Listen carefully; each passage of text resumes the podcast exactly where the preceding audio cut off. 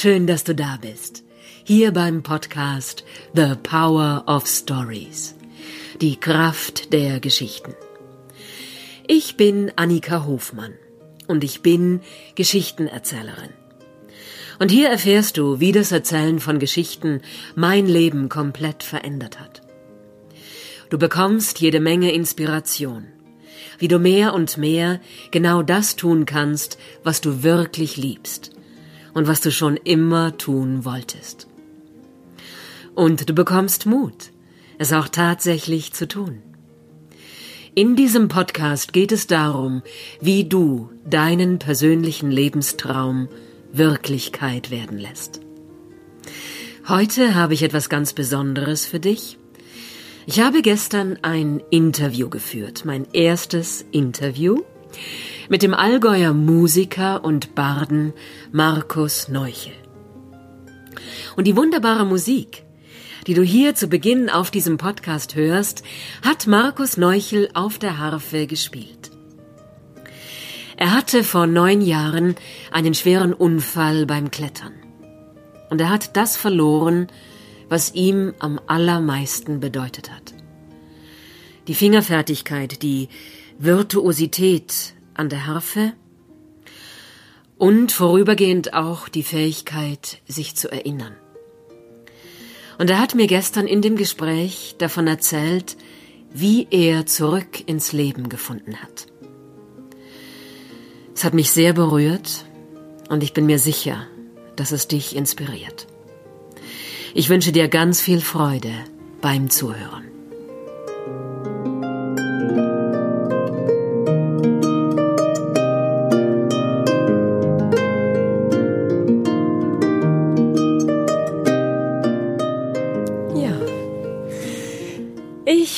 Freue mich riesig. Ich sitze hier gerade mit Markus Neuchel auf seiner wunderschönen Terrasse in der Sonne. Vor dem Seerosenteich. Genau. Die Seerosen sind leider seit kurzem verblüht. Aber es ist trotzdem richtig, richtig schön. Und er nimmt sich Zeit für ein Gespräch, ein Interview. Genau, Markus Neuchel, ein Urgestein in der Allgäuer Musikszene und für mich war total schön, als ich ins Allgäu gekommen bin, hatte ich hier ein ganz herzliches Willkommen. Warst du gleich bereit, hast einen Auftritt mit mir gemacht damals und ja, wie so der Gründen als Wächter des Allgäus oder willkommen geheißen mich hier im Allgäu fand ich großartig, bin ich auch sehr dankbar dafür. Ja, würde ich dich bitten, dass du selber mal sagst, wer du bist und was du machst.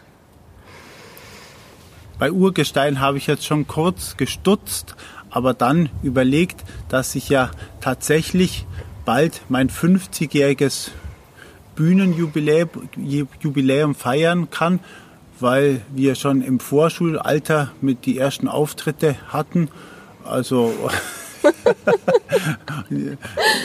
ja, also es, es, stimmt tatsächlich. Dann haben wir mit mit 18 haben wir dann schon meine zwei Schwestern und zwei Freunde die Gruppe Seitenspiel gegründet, wo wir Volksmusik auf neuen Wegen kreiert haben und seitdem, ja, hm, habe ich, glaube ich, schon einige Ideen entwickelt.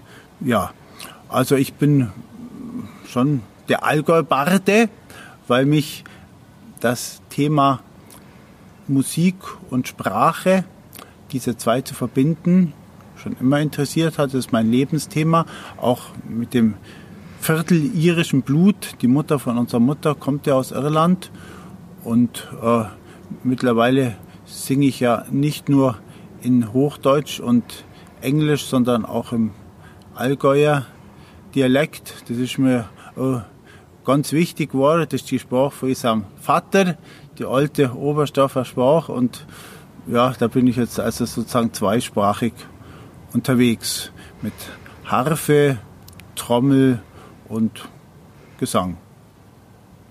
Mhm. Voll schön.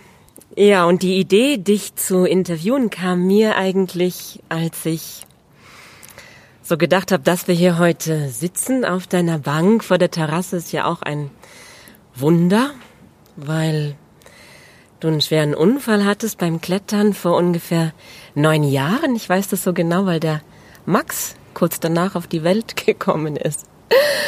ja. Und da würde ich dich mal bitten, einfach zu erzählen, was ist denn passiert? Ja, da im September 2010 war ich äh, zum Klettern am Ifern.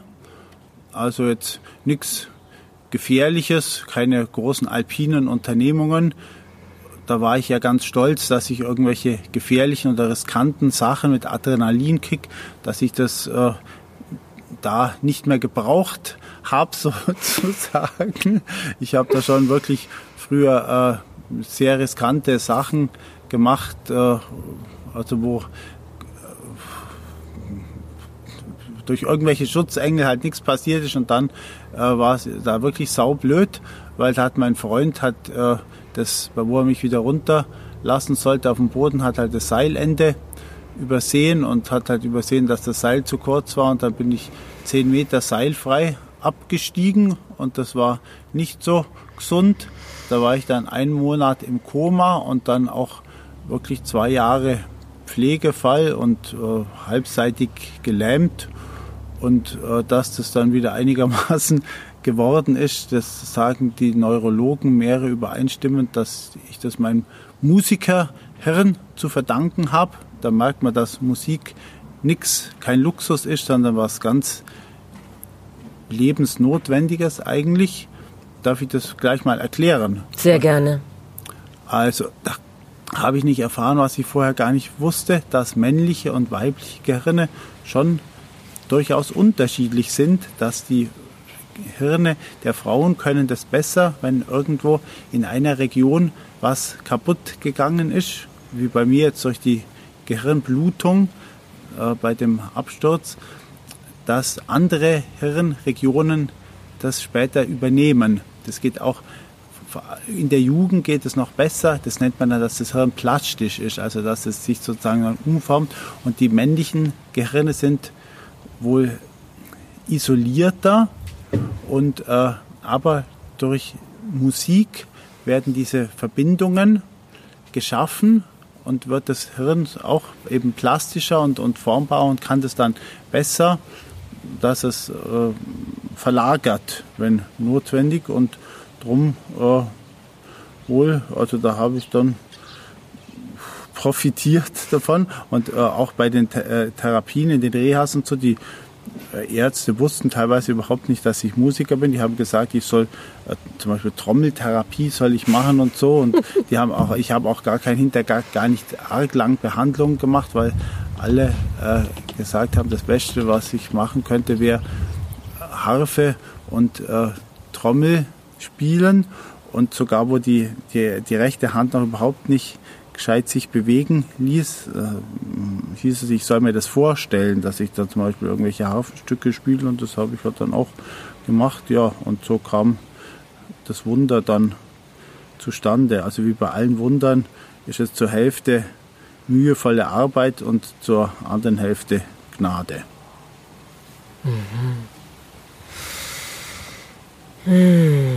Das habe ich jetzt auch noch nicht gewusst, wie sich das nachbildet.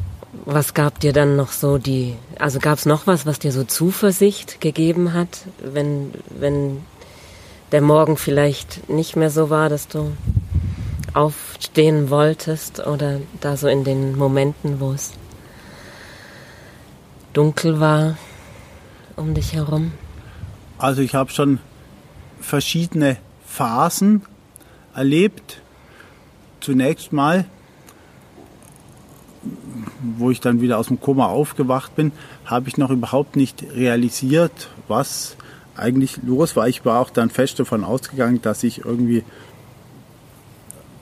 halt selber einen Fehler gemacht habe beim Klettern. Ich habe das noch gar nicht geschnallt, dass, ist, dass wie saublöd das alles gelaufen ist.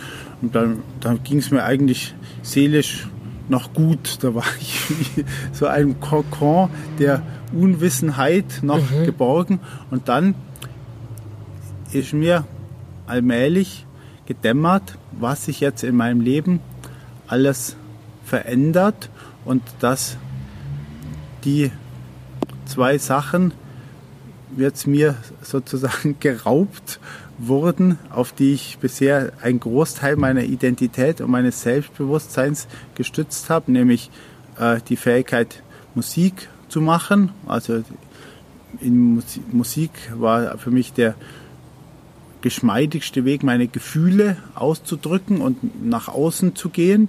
Und dann halt auch mein doch ziemlich flinkes Köpfchen, äh, weil äh, also vom Kurzzeitgedächtnis, da war sehr, sehr wenig übrig geblieben, wenn ich was auf den Herd gesetzt habe und dann ans Telefon äh, gegangen bin, weil es halt da gerade geklingelt hat, dann habe ich mich bin ich am Schreibtisch dann geblieben und habe mich nach fünf Minuten gewundert, warum sie jetzt auf einmal so komisch riecht in, äh, in meinem Wohnraum, äh, in meinem großen.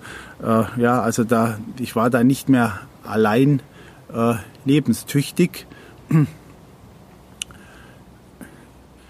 Ja, und dann bin ich in eine Depression gerutscht. Also in so einen Abwärtsstrudel. Das entwickelt dann wirklich seine Eigendynamik. Das kann man sich nicht vorstellen, wenn man das nicht selber erlebt hat. Ich hätte auch nie gedacht, weil ich bin eigentlich ein grundoptimistischer Mensch, dass mir sowas mal passieren kann. Aber es war dann wirklich über fast ein Jahr lang war es so, dass ich immer am Abend gedacht habe, so, äh, da hat sich das alles am Abend leichter angefühlt und jetzt, jetzt bin ich raus, also jetzt habe ich mich aus diesem Schlamm da befreit und dann gehst du schlafen. Mein Schlaf hat zum Glück in der Zeit sogar auch noch funktioniert, zum Glück, aber dann bin ich am Morgen aufgewacht und war wieder bleischwer und bin nicht aus dem Bett rausgekommen, wie wenn sich die Seele weigert, in diesen Körper und ins Leben zurückzukehren, wie wenn die irgendwie geboren zu werden. Jeden Morgen, die will halt in so einer Art Mutterleib, da unter der Decke will die da drin bleiben. Der Hubschrauber soll den jetzt mal durchlassen, das ja. war schon ziemlich laut. Und obwohl mein Kopf immer gesagt hat, Markus, jetzt wart mal ein paar Jahre. Ich habe es ja eigentlich gewusst, äh, dass das äh, Geduld erfordert, aber die Gefühle lassen sich dann nicht so äh, per Knopfdruck regeln. Und dann war der erste ganz wichtige Schritt, war meine Wut wahrzunehmen und zuzulassen, weil natürlich habe ich auf meinen Freund, dem das passiert ist, natürlich habe ich auf den eine Wut gehabt und überhaupt auf das ganze Leben und auf Gott auch, weil ich habe mich einfach äh, ungerecht behandelt gefühlt und das ist bei mir ein schwieriges Thema, wenn ich un, was ungerecht finde, dann habe ich auch, was weiß ich, am Arbeitsplatz oder in der Schule oder so, da habe ich immer schon rebelliert. Aber Gott hat ja keine Sprechstunde, wo du dann halt hingehen kannst. Und dann hat sich diese Aggression in der ersten Phase, hatte sich, äh, wo ich das auch noch gar nicht gemerkt habe, hatte sich, habe ich die gegen mich selber gerichtet und hatte dann wirklich auch äh, ja, Selbstmordgedanken. Und dann habe ich äh, mal diese, diese Wut habe ich mal wahrgenommen. Und äh, ja, dann hat es hat, hat's zwei Jahre gedauert. Und dann habe ich mich mit meinem Freund, äh, dem das Seil durchgerutscht war, wieder ausgesöhnt, nachdem ich dann vorher schon mal den Kontakt abgebrochen hatte, weil ich dann auch nicht wollte, dass mir da irgendwas Blödes rausrutscht, wo mir dann hinterher leid tut. Und äh, ja, es war sozusagen eine richtige Lektion in, in Verzeihen. Und der Schlüssel war, dass ich erkannt habe, das Verzeihen, dass es nicht um irgendwelches abstraktes Gutmenschentum geht, sondern dass ich mir das selber schuldig bin und mir das selber den größten Dienst tue, wenn ich diesen Groll loslasse und aufgebe, dass das so eine Art Seelenhygiene ist. Ja, genau. Und ja, also äh, ich mache das nichts, wenn ich jetzt solche Monologe hier halte, weil ich, ich könnte jetzt schon noch, noch, noch was anderes auch noch. Ich fände es wunderbar. Es ging, also ich finde das sehr berührend und ich glaube, dass das vielen Menschen auch helfen kann, wenn die auch mal in so eine Situation geraten in ihrem Leben. Ich denke, dass das der ein oder andere durchaus kennt. Ja, ja ich habe schon den Gedanken, das äh, auch mal äh, als Buch aufzuschreiben, weil um das geht es mir eigentlich, weil jeder hat sein Kreuz zu tragen und äh, genau, also dass es sich wirklich lohnt, da nicht aufzugeben, äh, auch wenn man verzweifelt ist und ich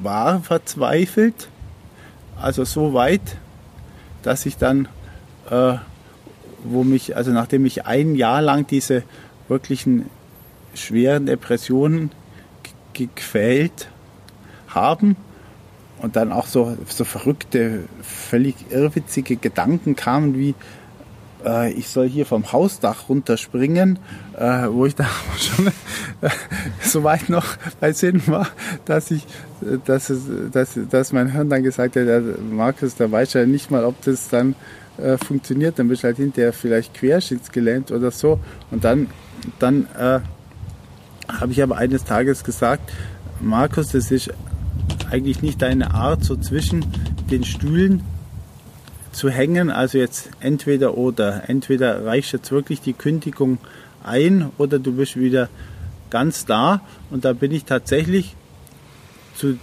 dieser Bergwand hingegangen, wo ich mir schon überlegt habe, wenn man da dann wenn ich da dann abfliege, dann gibt es eine ganz hundertprozentige Sache. Da, äh, die, die Beine haben ja dann schon wieder ganz gut funktioniert. Da war ich mit Skistecken, war ich da schon einigermaßen wieder mobil und habe auch kräftig trainiert.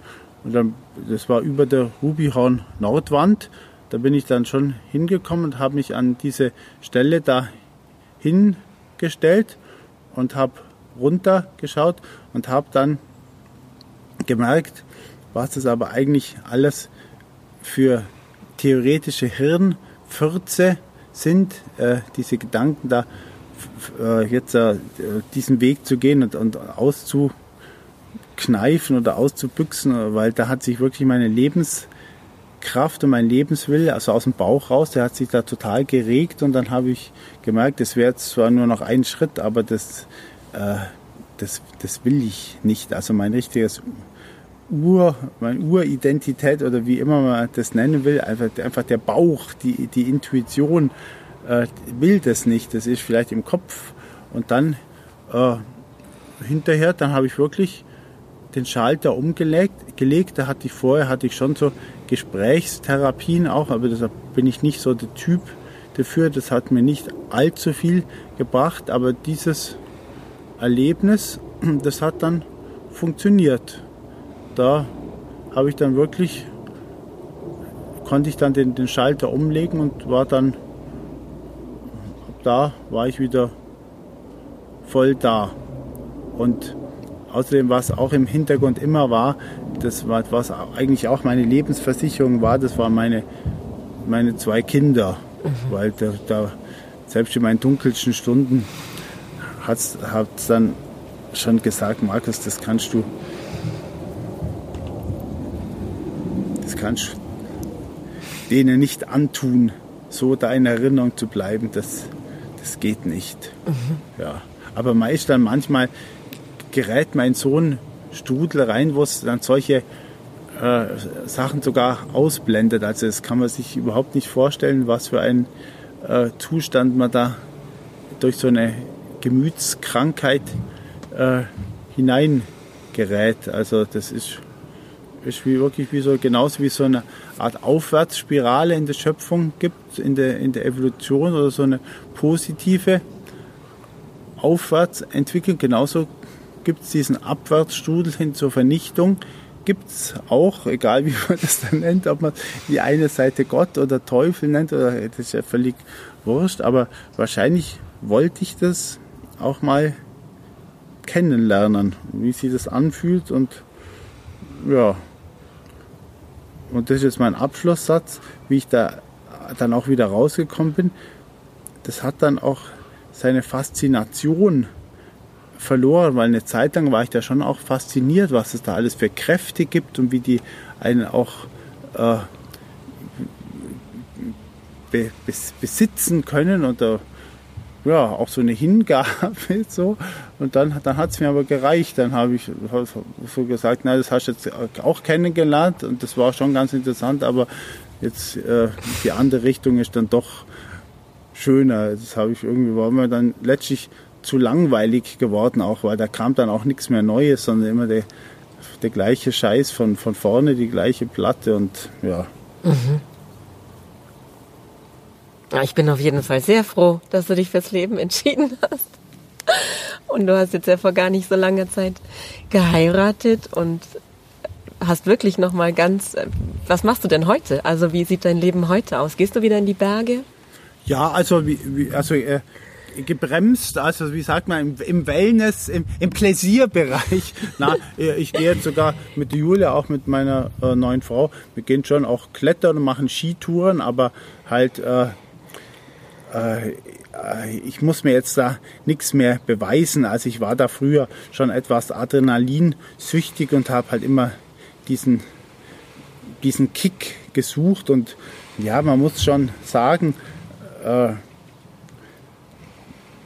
so richtig lebendig habe ich mich gefühlt äh, mit dem Tod im Nacken sozusagen, auch ohne Seite irgendwelche senkrechten Wände hochgeklettert. Das ist halt das Problem, das haben denke ich, viele Männer in unserer Gesellschaft, in unserer Kultur, dass du es nicht lernst, dass du mit deinen Gefühlen, dass du da ähm, mit deinen Gefühlen nicht so verbunden bist, sondern immer beigebracht kriegst, so diese, ja, diese Aktivität und auch so eine Robustheit und, und Härte und so weiter. Und dann, dann braucht, dann zu deinen Gefühlen kriegst du dann bloß in solchen Extremzuständen so eine richtige Verbindung.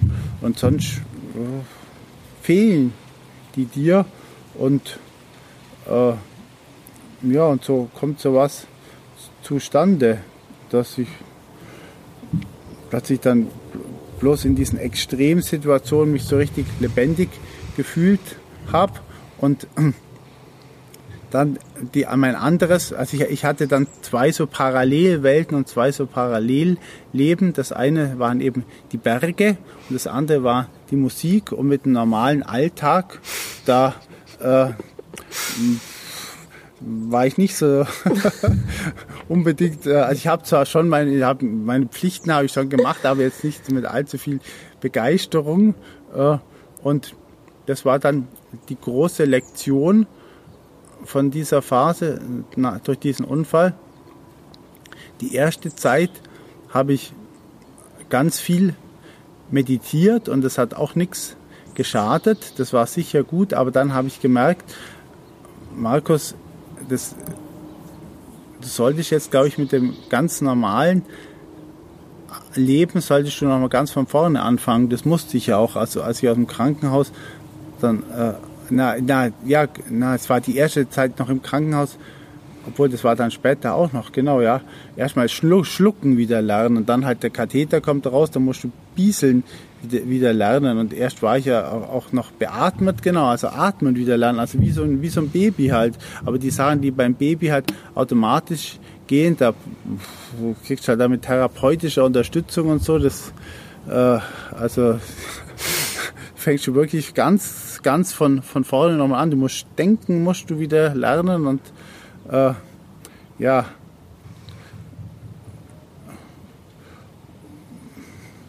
Ja, und da, dann habe ich, dann habe ich mich aber, habe ich das angenommen akzeptiert und habe mich dem halt gestellt und habe es freiwillig gemacht und habe jetzt auch dadurch schon auch angefangen, den Alltag zu entdecken und dass es nicht immer so spektakuläre Momente braucht, um wieder einem Erfüllung geben, sondern dass es äh, auch mal was, was ganz Banales und Normales und Spießiges auch oder wie, wie immer man das nennen will. Äh, also das, ja, genau, ich glaube, da versteht man jetzt schon, was ich meine. Ich glaube, das kennt jeder von sich und gerade so künstlerische Naturen äh, sind ja da immer äh, sehr, äh, diese Wanderung zwischen den Welten ist ja wirklich eine große, eine große Aufgabe, sagen wir mal, weil wenn du, wenn du künstlerisch kreativ aktiv bist, du bist ja wie im Himmel, so, du bist ja wie der liebe Gott, der so zeugen kann und kreieren kann, schaffen kann. Du bist ja der liebe Gott in deiner künstlerischen Welt und dann ja, im Alltag. ja, äh, bist nicht so ganz der, der liebe Gott. Ich kann das voll und ganz nachvollziehen. ja. Und wie ist es heute mit der Musik? Also spielst du wieder die Harfe? Ja, ja.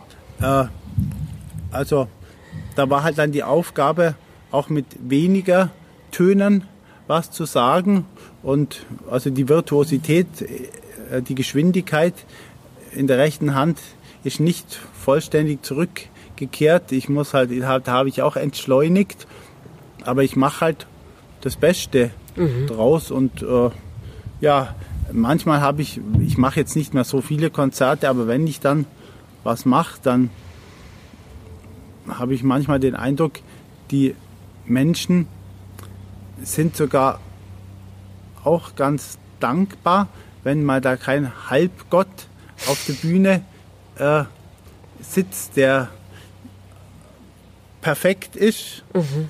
sondern ein Mensch, ja, ja. Wie, wie, wie Sie auch, wie jeder auch, der halt das Beste mhm. aus seinen äh, Möglichkeiten macht, die ihm irgendwelche, die ihm die Götter halt zugestehen. Und äh, ja, mein Satz, mit dem ich diese Erkenntnis und diese versuche auf den Punkt zu bringen, oder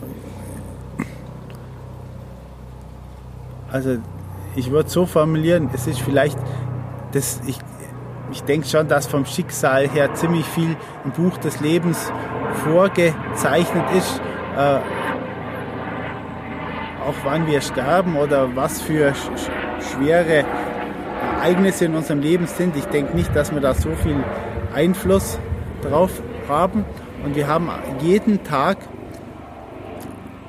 ein Füllhorn an Momenten und Situationen von beiden Seiten, die uns einladen, das Leben entweder total ungerecht und scheiße zu finden und äh, beleidigt zu sein und uns äh, zu beschweren, was wir für, ein, für arme Würmer sind und halt äh, unzufrieden zu sein. Und aber genauso viele Momente auch, wo wir dankbar dafür sein können und wo wir ja, Liebe erfahren und auch Liebe weitergeben können. Und eben die vielleicht einzige Freiheit oder die größte Freiheit, die wir haben, ist uns zu entscheiden, für welche Seite wir uns ja, eben entscheiden oder auf welche wir uns konzentrieren.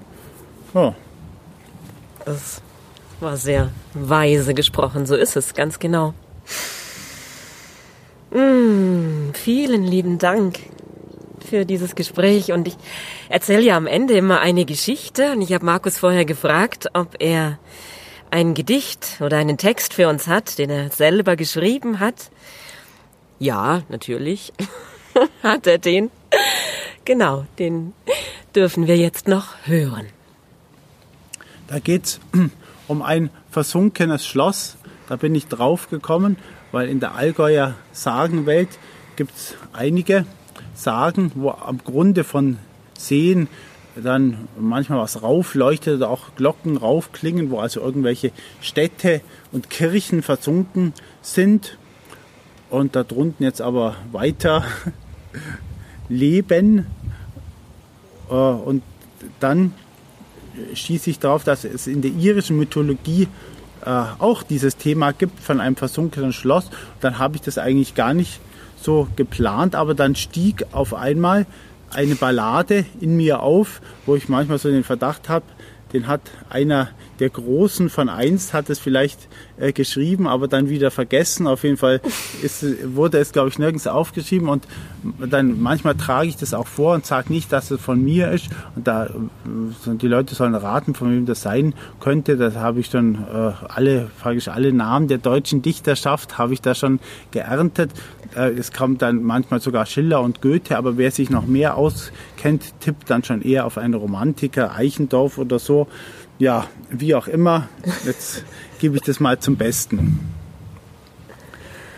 Das versunkene Schloss.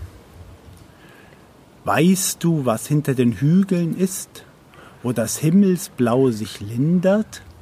Ich will es dir erzählen. Ich bin dorthin gewandert. Hinter diesen Hügeln ist ein dunkler Wald mit mächtigen Eichen und Buchen, mit Ulmen und Tannen uralt.